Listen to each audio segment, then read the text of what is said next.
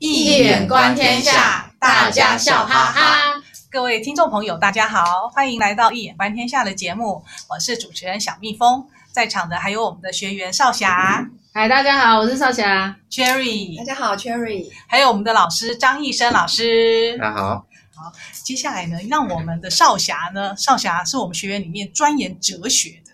嗯，让他来考一考，哎，不好，不能讲考嘛，来请教老师一下。小蜜蜂，你实在太抬举我了。我今天要问老师一个操，我国语拢播啊，草头红乌龟，他讲的就是明朝的那个开国君王朱元璋。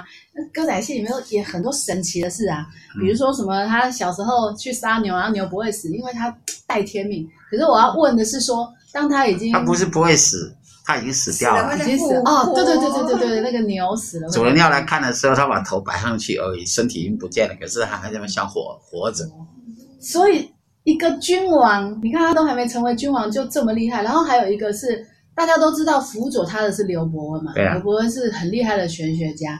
那因为刘伯温就是有一次他就装疯卖傻，因为可能怕被那个奸人胡惟庸陷害哈，他就在那边。装哦，整天过糜烂的生活，抱女人哦，喝酒哦。然后朱元璋一板一眼啊，有一次看到刘伯温就说：“你这个不输贵。”大家听得懂吗？台语不输贵就是说他很闲。很咸湿，很什么，很不死的鬼。然后没想到刘伯温不但不生气，马上跪下来谢主隆恩，就不死的鬼，就这样。从此以后长生不老。听说刘伯温就长生不老啦。哦、老师想被他骂耶，保青春。那我有机会慢慢。对呀、啊，那老师，你看。他只是一个开，他也不会有那个刘伯那个朱元璋也没有什么法术啊，光凭着一句话就可以让一个人这样长生不死啊？为什么？这个问题很有趣啊。首先，我们来看一个问题，就是那个所谓的啊，我们先从有趣的开始讲起，就是说不输贵啊，嗯，不输贵，这个是骂人的话。对啊，就是说这个人很好色，不识，而且年纪大、年纪老了还那么好色，叫做不输贵。寡廉鲜耻的意思。对对对对对对对，这意思。好色，哎，那么好色，年纪年老入花丛之类的，那哪一个都不输贵？哦，那当然，这个故事里边的刘伯温，他当然是大智若愚，而且他是以退为进啊，因为他知道以他的神通广大，一定是作为啊君王本身会。会开始担心他是不是要模仿之类的。对，好像有一个易卦，就是在讲这种以退为进的。易经不知道哪一卦有。对，所以这种这种对也是有遁世的意思，他想要遁走，可是他的遁的方式就是从女人堆里遁走，这样就是他故意去抱女人啊，非常好色喝酒。这种也是种遁的方法。对，这就是呃老子的这种啊方式啊，就是说以退为进，以退为进的模式哈，因为道就要。哎，要用反的力量，因此他用这种方式想要遁走。那呃，朱元璋看了他很生气，觉得他怎么那么不像话，做一个那么重要的国师国师大臣啊，所以做这样的事情，所以骂他不输贵。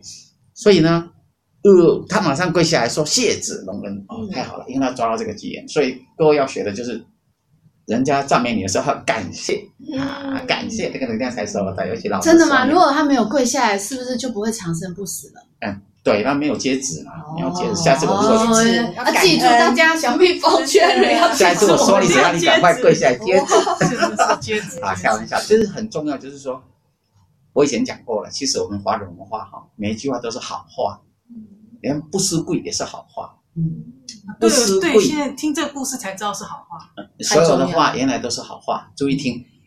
不输贵其实是属于什么呢？在道教里面的鬼仙。鬼仙。所以刘伯温就化成了鬼仙了。鬼仙如果大家一定不熟，告诉你好了。鬼仙这个八仙传奇里边，吕洞宾旁边那个继儿一直在忽视他的那个，其实就是鬼仙。哦，这样子哦。是的，他也是有接受。香火的，嗯，变成了神奇了，他化成了鬼仙这样子。那那个故事，那个，嗯，少侠，少侠。就是比较熟吧，对不对？你到你到那个什么紫兰宫，正大紫兰宫去看，他那边他的图像，你会看到吕洞宾玉树临风，旁边就有一尊抱着吕洞宾的大腿，抱住他的大腿，那个就是那个就是他好像化成。如果我没有记错，地仙是吗？不是，就是鬼仙还是什么地仙？鬼仙就是鬼仙，你还在地仙，鬼仙就是鬼仙，好，所以这就是鬼仙的一个啊，跟鬼仙相关的一个传奇故事。啊，就是说刘伯温。一般来讲，民间认为，其实他那么高的玄术功夫，其实到最后是没有死的。啊。就像佛教里边，大势至尊者也没有死，他进入死定，在鸡足山里。啊，一样类似的意思。这第一个，第二个就是还可以看到什么东西？二很重要的东西就是这个有关天命的问题，就是天命这个东西啊，一个真正具有开国皇帝的领天命的。你知道为什么他才具有这个力量？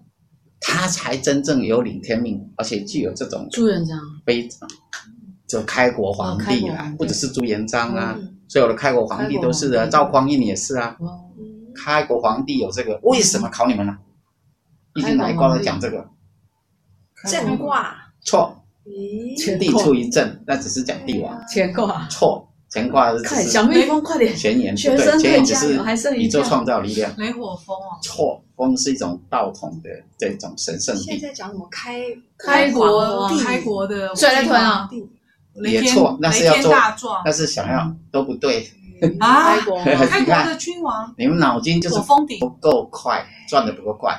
择我格哦，对啊，刚刚讲那两个都是择我格，赵匡胤跟朱元璋两个都是民间起来，都是择我格。哦，你你什么叫民间起来的？所有只要是开国皇帝都是择我革，因为他都是要推翻前朝，推翻前朝就叫做择我革。什么叫革者？按照荀子说法，下反上也，下反上，上面的下面人把上面人推翻掉。对，所以这个革卦的精神是跟时间有密切关系。这个时是什么？所谓易经革卦讲什么？什么？易经革卦讲重点是什么？十四隔前一个啦，春夏秋冬四时隔什么？错啦，哎呦，顺乎天，应乎人啊，顺乎天，天者天时天命也，这是天命如此啊，因为它具有特殊的天命，所以他所秉持的能量不是所有其他的皇帝可以跟他比拟的，因此他才有这种转化的能力特别的强，因为你要革命，代表一个。把一个旧的东西换成一个新的，你看，这是就像变魔术，它转化力量是很大的，特别大，所以才有这种神奇的力量，这是很重要的一个概念。嗯、也就是革命之所以成，不是因为他能力很强，而是时间、老天要他来替代照顾百姓。一一个君王本身不能够照顾百姓，屠害百姓，早晚就被革掉，这是老天的意思。任何领导者都是来照顾百姓的，这是我们华人。华人文化的所谓的天命观，还好有老天的这个平衡力，还好。是的，好，这就是这就是革卦的精神啊。可是那个奥兰多啊，电影《奥兰多》里面那个女王也是赐福给那个主角，她并不是开国君王啊。嗯，她就是说那个主角叫阿兰多嘛，他是一个俊美的少年，不过我觉得他个性有点懦弱，他只是因为长得帅，然后女王觉得很喜欢他，就跟他说。那个，你只要可以永葆青春，然后永不凋零，这个城堡就是你的。然后接下来就开始他一堆神神怪怪的玄奇之旅、奇幻之旅。对，好像是，就是他接着就大家看电影看得很高兴，然后也都不去追究他为什么会这样变来变去。他很活了两三三四百年，他总共是四百年。然后他只要受了一个打击，比如说撕裂的打击，他就会去睡昏睡，他就昏睡。我就觉得怎么这么没担当。然后有一次受了战，像哎，逃避 跟我很像，逃避可以睡七天，可是我睡起来不会变。他第一次 没有变哦，他第一次没有变，他只是失裂，然后只是睡七天。然后第二次是战争的打击，他觉得战争要去杀一个自己莫不相不是认识的人，他他觉得很受打击。这一次睡七天就变成女的了，然后再来，因为他变成女的，他不能法律上他不能继承庄园，他们认为说原来的奥兰多是男的嘛，已经死了。你就没有这个继承权。这一次 睡了一百年，他而且他很伤心的说：“呃，大帝，你把我带走吧，我当你的新娘。”他这一次又睡了一百年，然后遇到一个帅哥，然后两个共度了美好的一晚，然后生小孩了。对，应该是怀孕。可是这一次他就没有再睡，哎，没有再睡了，是不是变坚强？他这次因为帅哥也不留下来，其实他只要有生儿子，他就可以继承庄园。可是帅哥也不愿意为他留下来，他也不愿意跟着帅哥走。然后这一次帅哥离开，他闭一，他只是闭眼睛，他们这次没有再昏睡，他进步了，因为他，他只是妈妈要照顾小孩，闭一下眼睛，对，然后就场景变成她怀孕走在二次大战的战场，当她走出战场的时候，他已经生完小孩，这就是他整个传奇人生，就这样这样变来变去。就觉得这个人是不是很懦弱？只要受了打击就会睡觉，然后就会出来就会变。这种变化以及他到最后真的都像女王祝福他的。你刚刚讲的太对，就是他不是受了打击都会睡，他后来为什么不睡？他只有后来啊。是男孩子会睡还是女孩子会睡？男孩子会睡，是啊，女生就你连有女生有睡，那次睡比较久，睡一百年。是啊。对啊，那次因为他受了当。其他旁边的那些文人的打击，文人都说你们女生啊，只会穿漂亮衣服啊，只会附庸在你只会附庸在哥哥或是老公之下，你们根本就只是一个物质性的存在。然后接着又被人家说他不能继承庄园，嗯、他就睡了一，他就跑到迷宫里面走不出来，嗯、然后躺在地上说：“大地，你把我带走吧，我要当你的新娘。嗯”然后就睡了一百。其实那个时候她还没怀孕呢、啊，对，少女啊也爱睡啊。啊你怀孕之后变妈妈，你本来就是。永远都睡不饱的，就为母则强。对，他就只有最后怀了孕那次就比较，而且到最到最后就是变成一个独立的女性嘛。对对啊，骑着重机耶。其实比较奇怪是，为什么里面有那么又没有人给她下降头或降法术？为什么她自身自己就有这种变化能力？只是当初女王讲的那句话：“你永不凋零，永不……”嗯，而且她都没有老，她就是只是变性而已。我个人觉得这个这个故事非常有意思，Orlando 哈。那呃，这个故事如果你是从玄学角度去谈，我觉得谈不出所以然了，因为它的重点没有在这里。嗯，像神话一样。我，我个人觉得它只是一个借以借这个，它的神话也已经不是古代的神话那种。神话本身已经经过了多几千年下来，已经从那个神圣地一直转到了社会世俗地，到最后失去它的光彩。也就是说，从原来的最高的神圣的驿道那个地方一直开下来，然后神话就开始转型、转型，转到当代以后，其实所有的光芒都不见了。啊，帝王变成总统，总统什么光芒也没有，因为他就是个凡夫嘛，是不是这样？可是古代帝王并不一样，但那是有一个 hierarchy，这个社会的 hierarchy 不见了，然后那个高度也不见了，这就是。要去思考的一个重点之一，神话之所以如何的转型变化成现代，失去了它的光辉啊的问题，这是第一点。那第二点，你要这个故事里面，它显然是有在谈的是一个性别议题嘛？那这个性别里面，你也看得出来，它里边的是男性攻击他，对吧？对。当你是男性有没有比较优秀？你要去思考这个问题。也就是 Virginia Woolf 其实他是透过这个啊，他的 Orlando 其实在在。对性别一个 gender 的一种批判，嗯，男人可以拥有财产，也是对当时十九世纪本身，其实也意思是说，即使在你看他的另外一部作品叫做，你说沃尔夫的另外一部作品，另外一个什么？A Room of One's Own。哦，女人要有独自的房间，看到没有？女人要有一间自己独自的房间，在十九世纪。的女人连房子的财产权都没有，它里面不是在批判这个吗？对啊，那你要弄清楚。所以我们一般人对西方都太过神话看它，以为什么一切他们都是讲男女平等，错了。奴隶制度到现在，希望它还是在，阶级制度它也还在，你只是看到它的表象而已，你没有看它的理想。他连十九世纪都还一个女人连一间房子的权利都没有。他们的投票权，女生投票，然后到二十世纪这样子，是啊，很晚很晚。是啊，啊，可是我们一般人会这样想，不会，你会以为，哦，他们就是一直以来都很先进，不是这样。嗯，是，他们到现在也还有贵族啊，那只是你不太理解这个整个事实的 reality。有些欧洲国家还保留，还是保留贵族，贵族啊，是是的，所以要搞清楚。那我们，那我们呢？现在有贵族吗？没有啊，反正日本也有保留啊，对，皇室还保留着。我的意思是说，对对整个外国文化或西方文化的认知，有时候我们都是一种误解，太把它美化成好像外国的月亮也比较圆，没有，它都有经过历史的一种流变，这是你要去注意的东西。那再就是，他基本上对于整个可以看得出来，其实他比较肯定的还是女人。对，然后到最后变成和你讲，Cherry 有对这个作品很熟。对对对，因为他的小说我很几年前有看过。对，然后。听说是他，因为当然伍尔夫他有结婚嘛，可是他没有生小孩就是了。跟他先生好像也是类似灵魂伴侣。他怎么生小孩？听说没有上床。对，因为他伍尔夫喜欢女，他是女生，那个是空名而已，哦、什么东西？他他的婚姻只是挂个名而已。因为他这本书就是奥兰多，就是他喜欢的那个叫 Vita，Vita，、嗯、然后那个时候 Vita 三十岁，伍尔夫四十岁嘛，差了十岁。嗯、然后呢，他就是这本书就是写 Vita 的整个家族史，所以横跨了三四百年，哦、然后是要献给 Vita。然后呢、嗯、，Vita 的儿子 Vita 她本身有嫁老公啊，有生个儿子，嗯、可是他也是喜欢伍尔夫就是了。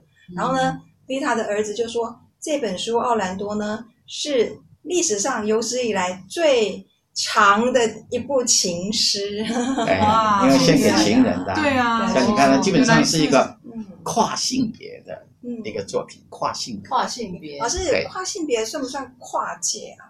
当然是跨界。里面提到雌雄同体的重要，老师要不要讲一下什么叫雌雄？Androgyny，雌雄同体，雌雄同体，这是我们。希腊神话里面那个雌雄同体，来补充一下我们神话，希腊我们一个神话。的那个 小蜜小蜜蜂。那个希腊神话有一个呃 Tiresias，然后呢，他有一次在森林里面呢，看到看到两条蛇在交尾，在交斗嘛，然后他就用杖打了他一下，打了他一下之后，他原本是男生就变成了女生，然后过了七年之后，他又看到是两条蛇又在交尾，他就想说。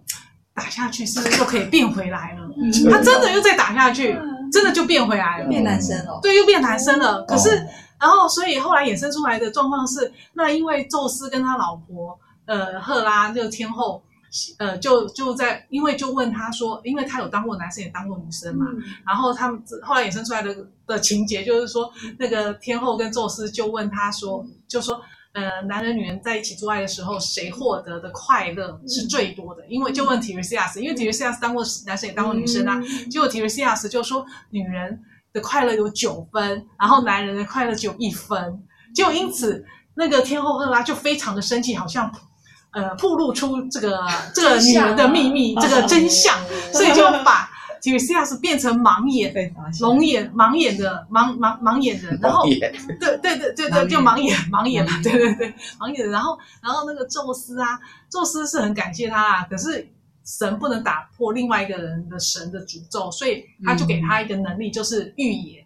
所以说后来神话对预知未来，所以在因为神话故事这种盲眼先知这样子，对，就是他也是很厉害，就是。这么神奇，就是男变女，女变男，可是就打了一条蛇，原来就打了两尾蛇，这样教。原来那个可能看的不好啊，对啊，看了那个看了不该看的东西，把猪尾粘，嘿，把猪尾把姜，嘿呀丢啊。原来那个那个日本漫画《乱马二分之一》是学这个，乱乱马是只要泼到水，它就会从原本原来原来人生嘛，姜也是好的。原来他原来是在讲一个具有先知的能力。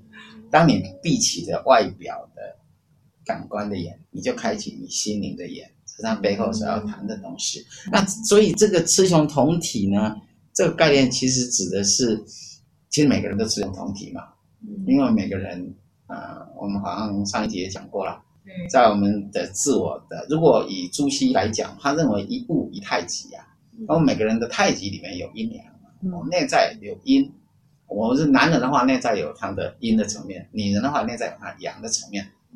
那如果以我个人的研究的话，其实都颠倒了，就是说，外表看着坚强，其实内在是脆弱；然后外表脆弱，内在是强。所以男人外表坚强，内在脆弱。所以你你看那个唱卡拉 OK 掉眼泪最多，一定是男人，绝对不会是女人。哎，心属呐，好啊，哎，就是这样。然后女人呢，外表柔弱，她为母则强。像刚刚这故事也是一样，对，就是这个问题的。女人为为母则强，所以重点是，她会，她本质上是女人耐痛苦的力量是男人的十倍百倍，这是本质上是这样。但我们一般看不到这个真相是这样。所以，一男同体的概念里面，基本上如果以沃尔夫来讲，他要。提出的是一种书写的问题，因为他是作家，伟大的最伟大的一个啊，那个英国的这种意识流的小说的这个最重要的作家嘛，所以他所提的这个所谓的适用同体，指的是呃，一个作家本身必须具有阳性想象、阴性想象，既有男人想象力、女人想象力，必须有这种同情共感的心理的，才能成为一个好的作家，这才是他要强调的重点。但是在整个阴阳同理，在整个神话里本来也有它